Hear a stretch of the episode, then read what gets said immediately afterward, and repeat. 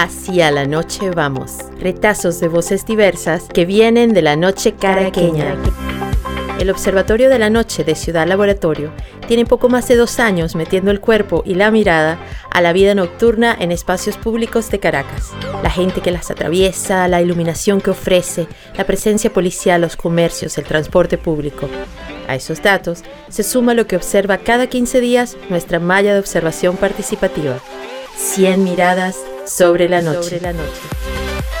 De allí emergen y se juntan estas voces que desde diversos puntos de la ciudad ofrecen esta singular crónica colectiva. En esta quinta edición ensayamos respuestas a esta serie de preguntas. ¿Participar en 100 miradas cambió en algo tu percepción de la noche caraqueña? Wow, efectivamente participar en 100 miradas sí, totalmente cambió mi percepción de la noche. Bueno, yo considero que sí, desde el punto de vista que a lo largo de todas las observaciones uno ha aprendido a visualizar pues, desde un punto de vista distinto a las horas nocturnas pues, en la ciudad. No es tanto que me haya hecho querer salir, lo que me ha hecho es saber cuántas cosas quiero que cambien para salir, por lo menos por mi calle. Fortalecer, activar el ojo, para darse cuenta de muchas otras cosas, de estar atento a todo lo que conlleva o puede conllevar la noche caraqueña. Y sobre todo también a soñar más en específico de cómo mejorar mi calle junto con los vecinos. Sí, la verdad desde la primera 100 miradas a esta segunda etapa he observado cambios tanto en mi comunidad como en mí. Participar en 100 miradas me hizo más observador activo, así como reafirmar mi admiración por la noche. Mi percepción de la noche caraqueña no cambió tanto, quizás porque siempre he sido bastante noctámbula, pero lo que sí siento que cambió es que mm, empezamos como a eh, observar mucho más conscientemente ciertos, ciertos indicadores de, de la calle y de la noche caraqueña. ¿Cambió tu disposición a salir? Por supuesto, sobre todo cuando se trata de una causa noble, porque me gusta salir, aunque depende de la zona. Hay que hacerlo con mucho cuidado. No ha cambiado mi disposición a salir, un poco más bien, ahora tengo más miedo, no porque haya sucedido nada, sino veo con más detalle que es inseguro. Y realmente ahora tengo más miedo que antes. Parece mentira, ¿no? Mi disposición a salir eh, salgo. Creo que no, no, no me conformo con el encierro desde hace tiempo. Sí ha cambiado mi disposición a salir, sin embargo no, no salgo tanto de noche, pero cuando lo hago y me toca caminar, siento más confianza. De alguna manera la intuición se deja llevar más y uno está alerta a ciertas cosas, pero también está alerta a que pueden pasar cosas buenas, aquí uno puede ver cosas muy interesantes, a que la gente percibir la vida que se está haciendo en la calle, así esté muy sola la calle o así esté muy full. Y realmente eso está muy, muy chévere de la experiencia. ¿Sientes menos miedo?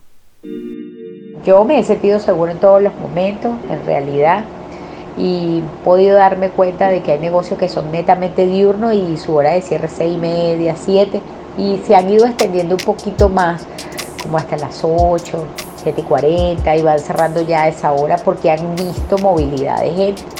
Efectivamente creo que sí, a la gente le gusta la calle, a mí me gusta la calle. Trato de no pensar en el miedo, de verdad que si pienso en el miedo no salgo, entonces no pienso en eso. Mm, bueno, no, o sea, siento lo mismo, si siento menos miedo, no, el miedo yo me lo quité fue con la bicicleta. En realidad no me da miedo salir a las calles de mi sector, eh, lo considero una zona segura y no me da miedo.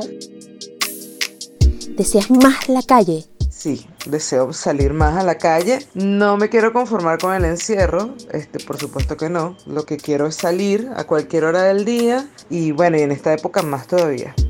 Me gustaría salir mucho más en definitiva, que pudiera llevar, llegar a, a las plazas que están cerca, más allá de la Plaza La Concordia. ¿Te pican los pies o nos conformamos con el encierro?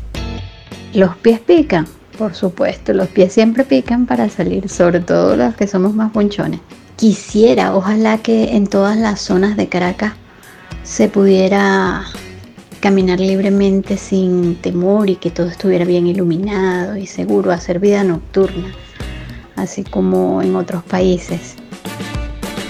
No me conformo con el encierro, eh, hay que respetarlo por cuestiones de bioseguridad, pero la calle cuando las personas se van apropiando de la calle adquiere una magia de alguna manera que hay que cuidar, no es suficiente con un día sí y un día no. Cuéntanos una anécdota de esta experiencia. Dinos lo que sientes, háblanos desde las vísceras y desde tu corazón. La mejor anécdota que tengo es que cambiando la ruta de la zona en la que caminaba, descubrí la venta de arepas de la esquina El Muerto en la zona. Es impresionante la cantidad de carro y gente, es como una calle del hambre en el centro y con una gran variedad de ventas de arepa, relleno. Fue un grato descubrimiento porque hay mucha, mucha actividad en la zona. Una noche me conseguí una vecina que conversaba, que conversa mucho y se instaló a echarme sus cuentos en plena calle. Resultó muy ameno, aunque estaba alerta por la inseguridad y mi tarea. Ella se mostraba muy tranquila y sin mayor problema, fue muy divertido. Tuve una experiencia breve hace varios días que venía en autobús desde el paraíso a eso de las 7 de la noche, camino a mi casa, y me tuve que conformar con un breve vistazo de la Plaza Miranda y a lo lejos la Plaza Oliari que se podía ver entre los callejones del silencio, y que ambas estaban hermosas y revelaban que esta ciudad ahora está más que vestida de Navidad y tiene mucho por ofrecer en esta época. Y así concluimos la primera temporada de, de Hacia la noche, vamos. vamos. Retazos de voces diversas que vienen de la noche caraqueña.